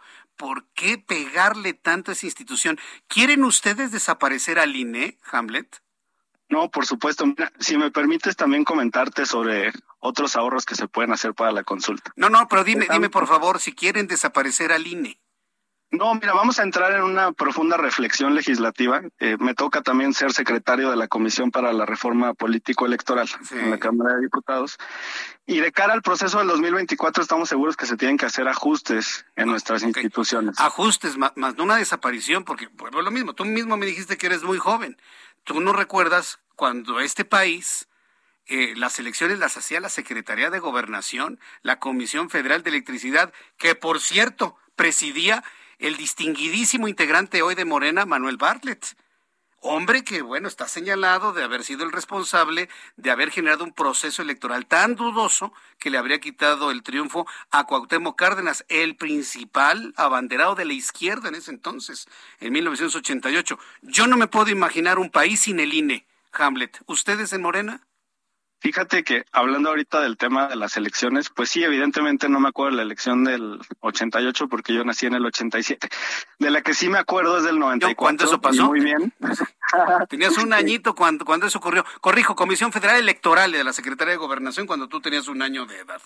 Sí, y hablando, y hablando de Cuauhtémoc Cárdenas, fíjate que en 1999 yo vivía en Acapulco. Ajá. Y me acuerdo que mi primer marcha con la izquierda fue cuando él fue candidato a la presidencia para el año 2000. Entonces, sí, desde muy chico estoy involucrado, pero evidentemente no me acuerdo de la elección del 88. No, fue todo, fue una catástrofe, man. No, no, digo, y si no te acuerdas, no importa, pregúntale a tus papás. Y vas, te, te, van a platicar lo que la catástrofe que fue en aquel entonces. Política, no, mira, claro, muchos, política. Hay muchos modelos para conformación de órganos electorales. A ver, ¿no? platícanos. En Estados Unidos, por ejemplo, son estatales las comisiones uh -huh. y ya juntos todos los órganos estatales conforman la autoridad federal electoral. En otras entidades, en otros países, hay un órgano central en el que están representados distintos poderes, también el, el, el judicial, el legislativo y demás, que sí es una mezcla, porque por eso existen los asientos del poder legislativo en el INE, del cual pues hoy estamos en una representación. Pero creo que las, las instituciones siempre se pueden transformar y se pueden se pueden mejorar, igual que el Tribunal Electoral, pues de la misma manera. Totalmente de acuerdo, tema... pero te voy a decir una cosa, este ni somos estadounidenses, ni somos alemanes, ni somos rusos. ¿Sabías que por ejemplo en Rusia las elecciones son en martes? Pero bueno, porque son con conceptos completamente distintos. Nosotros somos mexicanos y con una historia profunda de corrupción. Tiene que existir un, un Instituto Nacional Electoral que estoy de acuerdo con ustedes que no nos debe salir tan caro. En eso estoy yo completamente de acuerdo, pero completamente alejado de los partidos, del poder, de las secretarías, completamente autónomo, independiente y respetado, Hamlet. Eso es lo sí. que debe existir en este país, hoy, mañana y siempre. Es muy valiosa tu opinión y seguramente la comparten muchos mexicanos. Como te comentaba, vamos a entrar en ese proceso de reflexión. Yo te quiero decir que propuse en la comisión que realicemos por lo menos cinco foros regionales para ir a Guadalajara, a Monterrey, a Tijuana, eh, a Yucatán y poder escuchar las voces de los ciudadanos de todo el país sobre cómo tenemos que mejorar a nuestras autoridades y a nuestras instituciones en materia electoral y lo vamos a hacer. Hoy, por ejemplo, veo con mucha tristeza que el INE esté presupuestando 1.500 millones de pesos para materiales, cuando acabamos de pasar por un proceso hace seis meses. Y mi duda es qué hicieron con todas esas mesas, qué hicieron con todas esas urnas, qué hicieron con todas esas mamparas. Las tiraron a la basura, las dejaron olvidadas, no les importa. O sea, ese también es un ecocidio, porque si no van a reutilizar los materiales, como ya lo han hecho muchos institutos locales, por ejemplo, el Instituto Electoral del Estado de Coahuila y otros, pues la verdad es que es muy triste ver que no tengan conciencia, porque como el dinero no es suyo, pues no les importa y entonces los materiales se quedan ahí a la deriva. Yo, yo quiero que reutilicemos lo que ya eh, se tomó en el pasado, apenas hace seis meses. Espero que nos rindan cuentas de dónde están todos esos materiales y que los puedan volver a utilizar en la consulta. Ese es un y buen con punto. esa otra idea, Ese sí te lo apoyo para que veas. Ese punto sí, sí te lo apoyo. Una, una idea, hace unos días tuve la oportunidad de entrevistar a la consejera Carla Humphrey y, y me hablaba precisamente de todo lo que no se, no se necesita para este proceso de consulta que estaba considerado y presupuestado en los 3.800 y pico millones de pesos. Eh, ¿Por qué no le propones, ahora que tú estás ahí en el INE, por qué no le propone usted, diputado, al consejero Lorenzo Córdoba, que deje a los consejeros que sí quieren que haya consulta y que saben cómo hacerlo, que ellos lo organicen, a ver si efectivamente sale y los partidos políticos están conformes de la calidad del proceso con 1.500 millones de pesos? Es una propuesta muy interesante. Yo creo que los cinco consejeros de la minoría sí tienen mucho interés en que el pueblo de México se pronuncie en una consulta popular, que te quiero decir, ya es un derecho constitucional que está establecido en el artículo 35, sí. fracción novena. Sí. Y también comentarte, este es un aspecto jurídico muy relevante y por el cual nosotros alzamos la voz. Sí. El artículo 29 de la Constitución establece que para que una autoridad suspenda los derechos fundamentales, lo que antes se, con, se consideraba como garantías o se denominaba garantías, se requiere la autorización del Poder Legislativo. Y además el artículo 27.2 de la Convención Americana de Derechos Humanos establece que cuando en un país cualquiera del continente se suspenda un derecho fundamental, se tiene que informar a la OEA. Y ninguno de estos dos procedimientos tan relevantes los cumplió el INE al momento de suspender el derecho de la ciudadanía a la consulta. Ahora, es que no están suspendiendo nada, diputado. Nada más lo están posponiendo hasta que existan los recursos económicos. Nunca se dijo que se cancelaba, que se suspendía por tiempo indefinido. Jamás se dijo eso, ¿eh? Y, y debemos ser muy honestos con quien nos está escuchando y los que estamos dando noticias. Es más, ni siquiera pararon el proceso de verificación de firmas. Simple y sencillamente se está buscando posponer poner una fecha hasta que existan las condiciones y los recursos. Ya hablamos evidentemente de que se puede hacer con los 1.500 millones de pesos. Pero a ver, quiero plantear otro asunto ahora que me menciona, el asunto de la Constitución y demás. ¿Qué sentido tiene hacer esta consulta, por muy derecho que sea y por muy establecido en la Constitución, cuando esto no le va a afectar al presidente de la República? Es decir, si vamos a la consulta y gana el que se quede, pues ya se queda hasta el 2024, que finalmente es lo que quiere Morena y el 60% de la población en México. Pero en el supuesto caso de que ganara la revocación de mandato y todos los que participemos decimos que se vaya el presidente, él se puede acoger perfectamente bien al artículo 14 de la Constitución, en donde la ley no puede ser reversible en perjuicio de persona alguna, tomando en cuenta que esta ley pues, apenas se aprobó en septiembre y, este, es posterior al, al periodo presidencial de Andrés Manuel López Obrador. Cuando uno ve este criterio jurídico, diputado Hamlet, ¿qué sentido tiene hacer una consulta en donde sí o sí el presidente va a continuar? Bueno, tienen su derecho los opositores a comparecer el día de la jornada de consulta y votar por la revocación. Pero a ver qué opinas eh, del artículo 14 al que se puede someter el presidente en caso de que le revoque el mandato. Se puede quedar y, y el artículo constitucional 14 lo protege al presidente de no irse. ¿Qué sentido tiene hacer la consulta? Fíjate que el presidente de la República dio su palabra en campaña que se sometería a este proceso de revocación. Él nunca dijo que se iba a quedar los seis años. Él dijo que a mitad de mandato se iba a someter a la voluntad popular. Por cierto, es lo mismo que dijo el gobernador de mi estado, de Jalisco, Enrique Alfaro, y no lo ha hecho, ni quiere hacerlo, ni lo va a hacer, porque le tiene miedo al pueblo y a la ciudadanía. No, es que mira, el poder, el poder es tremendo, ¿eh? el poder es tremendo. Y no voy a hablar de alguien en particular Tú lo debes saber y eres muy joven lo vas a descubrir. Ya cuando la gente se siente con el poder de manejar las cosas, uh, cambia tremendo y a veces hasta nos sorprenden. Pero bueno, nos quedamos con esta idea. Sí se puede hacer una consulta de revocación de mandato con 1.500 millones de pesos. Pregunta número uno. Pregunta número dos. ¿Van a estar ustedes en Morena conformes con la calidad y el resultado de esta encuesta con esa cantidad de dinero? Sí se puede hacer con 1.500 millones de pesos. Vamos a estar presentando este tipo de propuestas como la que ingresamos hoy por escrito. Yo creo que el 27 o 28 presentaré la segunda para la reutilización de los materiales y vamos a continuar con esta dinámica de propuestas. vamos a buscar los consejeros de la minoría para eh, ellos que están más conscientes de esta situación, impulsen el proceso para la revocación de mandato. Y sí confiamos en que se pueda hacer un muy buen ejercicio, un ejercicio profesional para el próximo año, para el 2022 ¿Van a estar ustedes conformes con el resultado? Sí, claro, por supuesto. Nosotros que se puede hacer un buen ejercicio con 1.500 millones. Sí, bueno, voy a guardar esta respuesta, ¿eh? porque si, si, luego el presidente el día 11 dice, no, es que el INE no hizo lo suficiente para que participaran más personas, entonces, bueno, pues por eso estoy preguntando eso, ¿no? Si van, si van a tener confianza que con esa cantidad de dinero se haga un buen ejercicio. Bien, interesante charlar con usted, diputado Hamlet García Almaguer. Espero que no sea la última y que volvamos a tener la oportunidad de platicar aquí en el Heraldo Radio. Muchas gracias por este tiempo. Muchas gracias, Jesús Martín, a todo tu auditorio. Que tengan muy buena noche. Gracias y feliz Navidad, ¿eh, Hamlet? Igualmente. Hasta luego. Bye. Es el diputado federal por Morena, Hamlet García Almaguer. Bien, ¿no? ¿no? Pues, defendió su punto, lo defendió, lo defendió, lo llevó, lo llevó, lo llevó, lo llevó y me contestó finalmente lo que yo quería escuchar. Dice que sí confían en que va, a ser un buen proceso, uno hecho con 1.500 millones de pesos. Pero yo estoy seguro que a la mera hora van a decir, no, no funcionó, no tuvo la calidad, no le interesó al INE, no lo... Eh, ya esa historia, mire, ya no la sabe. ¿Cómo dice el dicho? Más habla el diablo por viejo que por diablo, ¿no? Ya esas historias ya ya me las conozco de sobra. Las 7 con 41, 7 con 41 hora del centro de la República Mexicana. Llega el año 2022 y vamos a estar con un enorme reto para quienes de alguna manera nos gusta colaborar, apoyar eh, a las instituciones con donativos, con donaciones. En la línea telefónica está Luis Marroquín. Él es director de Fundación Providencia, a quien yo le agradezco estos minutos de comunicación con el auditorio del Heraldo. Estimado Luis Marroquín, bienvenido. Eh, Jesús Martín, buenas noches, gracias por eh, tu espacio, gracias por tu tiempo. Sí.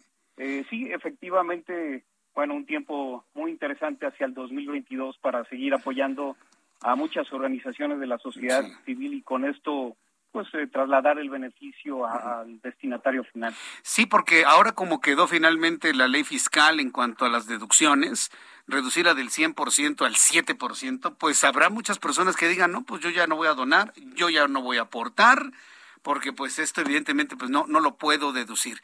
Hay que recordar que la aportación era dar dinero para que llegaran los beneficios a donde el gobierno no llega pero pues eso no lo entendieron los legisladores y quitaron esta posibilidad.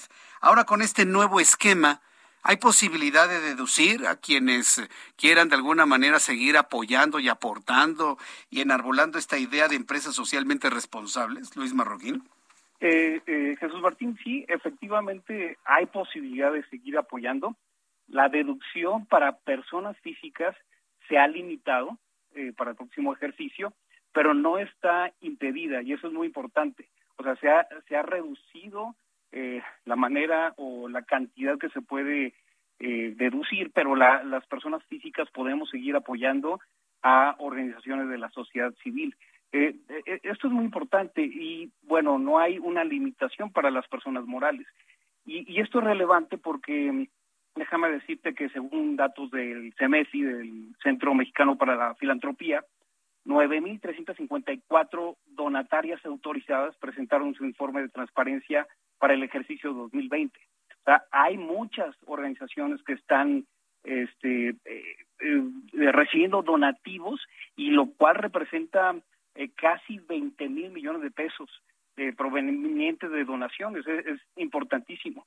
Y solamente el 11% de, de esta cantidad fue de personas físicas. Entonces, bueno, hay una oportunidad, o sea, no se ha limitado que las personas físicas puedan eh, eh, donar, simplemente que se ha reducido el, el monto de, la deducción y las personas morales lo pueden seguir haciendo. Entonces, eh, eh lo que queremos es apelar a la a la solidaridad del mexicano en, en un tiempo tan difícil como el que estamos atravesando por los últimos da, dos años de pandemia, eh, bueno, siempre el espíritu solidario del mexicano siempre se ha eh, dejado sentir en momentos de dificultad y, como un momento como este eh, de, de, crisis, no solamente sanitaria, sino económica, es importantísimo sumar esfuerzos y hacer, eh, dejar sentir nuestra solidaridad. El mexicano es, es gente que sabe dar, el mexicano es don, donante de corazón y lo hacemos en estas fiestas de manera particular lo hacemos compartiendo a lo mejor una cena, lo hacemos compartiendo una cobija. Y bueno, yo quisiera invitar a, tu auditorio, Jesús Martín, a que puedan considerar la plataforma de Fundación Providencia, que es www.providencia.org.mx, donde tenemos varias organizaciones en diferentes rubros de educación, de salud y nutrición, en área de comunidad y desarrollo social, a las cuales se les puede donar. Y, y algo eh, debo decir relevante es que no cobramos comisión.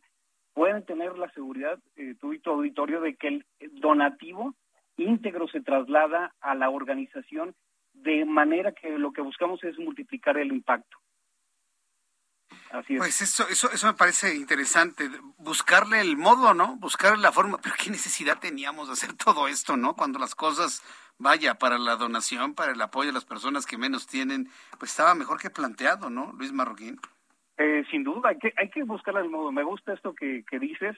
Hay que buscar la manera de sí, de cómo sí, no del cómo no, de seguir ayudando, de seguir extendiendo la mano. De, de verdad que estamos atravesando tiempos duros. Este, las familias están eh, padeciendo carencias y sobre todo los que menos tienen han sufrido.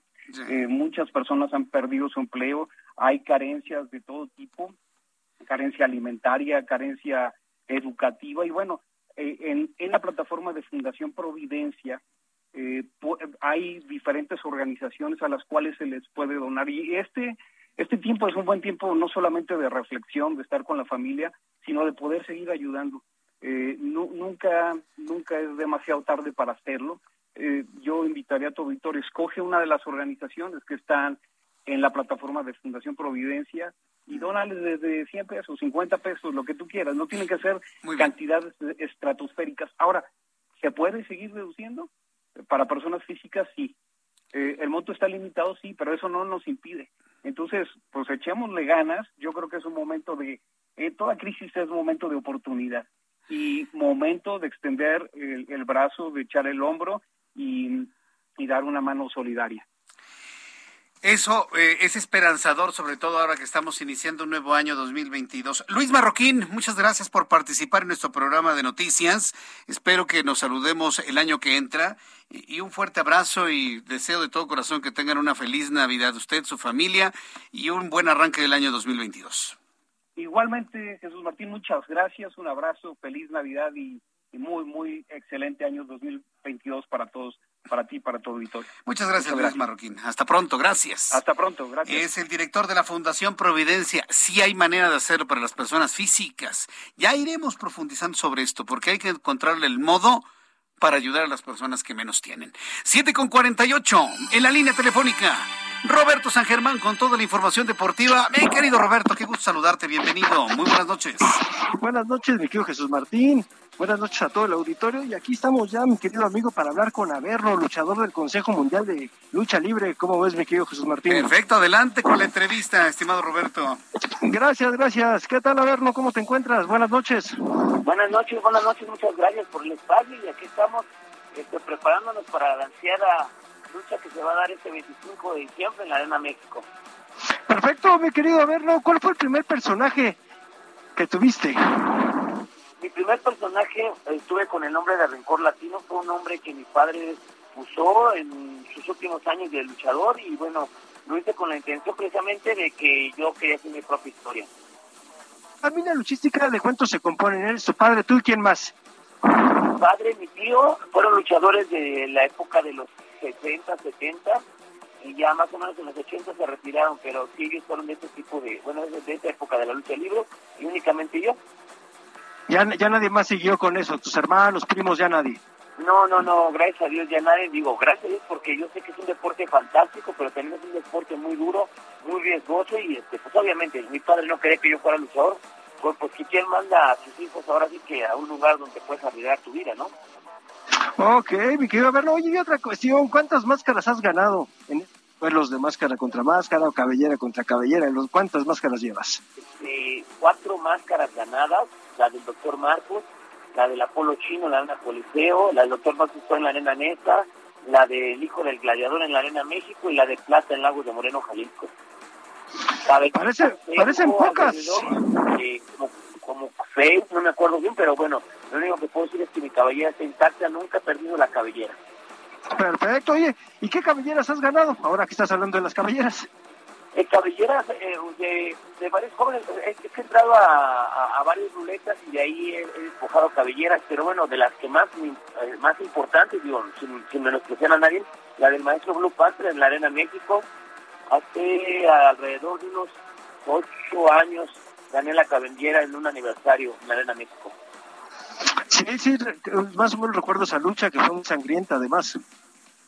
Sí, digo, siempre han sido rivales y ponentes muy fuertes en algún momento, pero bueno, creo que eso es lo que ha motivado a verlo a salir adelante, siempre se ha, enfrentado a rivales duros, pero bueno, este, estamos preparados para ellos y, obviamente este 25 de diciembre no quito el dedo del renglón, vamos por un campeonato tan maravilloso como este el, de la, el histórico de la NWA. Oye, una pregunta me quiero verlo, ¿y cuántos campeonatos has obtenido? Uf, ahí sí, este, de verdad, pues son varios, o sea, eh, hemos obtenido el Nacional de Ciencias, el Mundial de Tercios del Consejo Mundial de Lucha Libre, el Mundial de Parejas, es de la misma edición, eh, el Mundial Medio del Consejo Mundial, el histórico de la, de la NWA de peso medio, el Nacional Welter, o sea, ahí sí, gracias a hemos tenido varios campeonatos. ¿En números más o menos que unos 10? ¿12 títulos llevas? No, no, no, más o menos alrededor de unos 10. Sí, sí, sí. Órale, pues es que suena muy fácil, toda la gente dice, oye, cuatro cabelleras, no sé, cuatro máscaras, pero esto ha sido toda una vida, ¿ya cuántos años de luchador? Ya, ya tenemos alrededor de 25 años de, estar en este bello deporte y obviamente, pues gracias a Dios, con lesiones en todo el cuerpo, pero no de consideración y eso es algo muy, muy importante en este bello deporte, porque de verdad eh, siempre se ha sabido en este bello deporte que hay una frase, sabes que vas a subir, pero no sabes si vas a bajar. Ese es, es un hecho y siempre lo hemos, eh, toda la gente que le gusta la lucha libre y los que también están en este medio, pues saben de esa frase y cada vez que te subes, pues sí, desgraciadamente uno no sabe si va a bajar, ¿no? Pero qué bueno, qué bueno que estás aquí con nosotros. Invita a la gente, por favor, me quiero verlo para este, este 25 de diciembre, vayan a la arena. Claro que sí, en toda esta época de diciembrina, pues obviamente el Consejo Mundial echa la casa por la ventana porque ha tenido grandes, este, van a tener grandes eventos desde el 25 de diciembre, que es la final de la gran alternativa, este, el Campeonato Mundial Histórico de la NWA, Místico y un servidor. El día primero que este, también tiene una magna función de una de 12 máscaras y cabelleras en fuego dentro de una jaula. Y el 7 de enero en, la, en una función especial, las mejores luchas del 2021 van a estar encabezando todo este gran cartel. O sea, ha hecho el Consejo Mundial, ha tirado la casa por la ventana en estas fiestas de San probablemente para todos los aficionados, pero en especial para los niños. Pues perfecto, pues muchas gracias mi querido verlo por haber participado con nosotros esta noche aquí con Jesús Martín Mendoza en el noticiero de 6 a 8 aquí en el Heraldo Radio y te deseamos la mejor de las suertes y también que tengas una feliz Navidad y un próspero año nuevo. Gracias igualmente, que tengan una feliz Navidad, un nuevo, que Dios les bendiga y primero Dios eh, volveremos a, a, a ver si tenemos la oportunidad de volver a enlazarnos diciendo que yo soy el nuevo campeón mundial. Perfecto, y así lo esperamos, mi querido Averno, mi querido Jesús Martín. ¿Alguna cosa que le quieras decir al pues, buen Averno? desearle una feliz Navidad y que estamos aquí en el Heraldo, pues en esta, en este, en esta idea de transmitir las luchas muy atentos de sus combates y desearle siempre muchísimo éxito y que siempre esté todo bien en las luchas, estimado Averno. Gracias por haber estado aquí, feliz Navidad. Gracias, igualmente, un muy fuerte abrazo. que te vaya muy bien. No, pues muy bien. E, extraordinarias, ¿no? Las luchas, ¿no? Que estamos pues, transmitiendo y promoviendo aquí en el Heraldo, Roberto. Sí, claro, mi querido Jesús Martín. Eh, yo digo que ahorita es la mejor, la mejor empresa de lucha libre del mundo y pues la verdad lo hacen bastante bien. Pues bueno, mi querido Jesús Martín, yo te dejo para que termines ya el noticiero. Te deseo una feliz Navidad. Feliz Navidad, Roberto. Nos vemos el año que entra. Gracias. Claro que sí, abrazo. Abrazo. Ya nos vamos. Dios mediante, nos volveremos a encontrar el próximo lunes 3 de enero. Le agradezco mucho su compañía. Que tenga una feliz Navidad, un feliz arranque del año 2022. Les envío un fuerte abrazo. Gracias. Hasta el año que entra. Esto fue Las Noticias de la Tarde con Jesús Martín Mendoza. Heraldo Radio 98.5 FM, una estación de Heraldo Media Group, transmitiendo desde Avenida Insurgente Sur 1271, Torre Carrachi, con 100.000 watts de potencia radiada. When you make decisions for your company, you look for the no-brainers. If you have a lot of mailing to do, stamps.com is the ultimate no-brainer. Use the Stamps.com mobile app to mail everything you need to keep your business running with up to 89% off USPS and UPS. Make the same no brainer decision as over 1 million other businesses with Stamps.com. Use code PROGRAM for a special offer. That's Stamps.com code PROGRAM.